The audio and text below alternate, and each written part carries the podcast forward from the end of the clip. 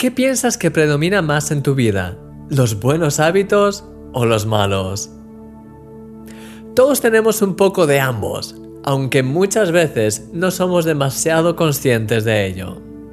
Los hábitos que desarrollamos tienen una influencia enorme en nuestra vida, porque nos predisponen a realizar acciones sin casi esfuerzo. Por ejemplo, lavarse los dientes no es una actividad particularmente interesante, pero si te has acostumbrado a lavártelos después de cada comida, seguramente se habrá convertido en algo instintivo para ti. De hecho, lo echarás de menos si en alguna ocasión no puedes lavártelos. El profeta Daniel, por ejemplo, tenía el hábito de apartar tres veces al día un tiempo especial dedicado a orar.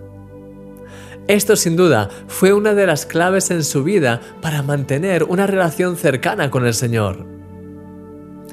¿Puedes imaginarte cómo crecería tu vida espiritual si desarrollásemos algunos hábitos tales como orar más a menudo, leer la Biblia de manera más constante o ser más agradecido?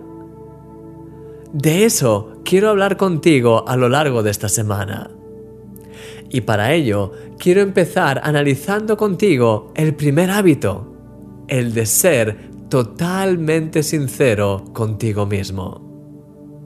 No hay nada peor que cuando tratamos de engañarnos a nosotros mismos ocultando lo que en el fondo sabemos que nos ocurre. Esto nos impide ser sanados y prosperar.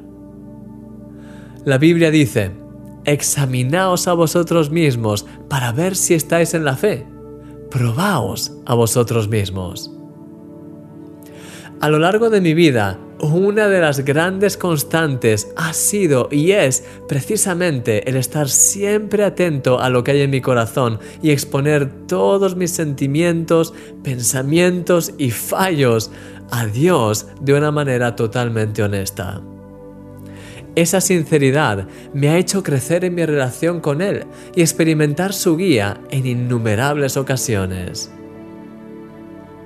Querido amigo, haz de esta relación sincera con Dios un hábito en tu día a día. Que siempre que te acerques a Él en oración, tus palabras sean reales. No tengas miedo de exponerle tus puntos débiles. Él desea fortalecerlos con su amor. Disfruta de este día en su presencia. Eres un milagro.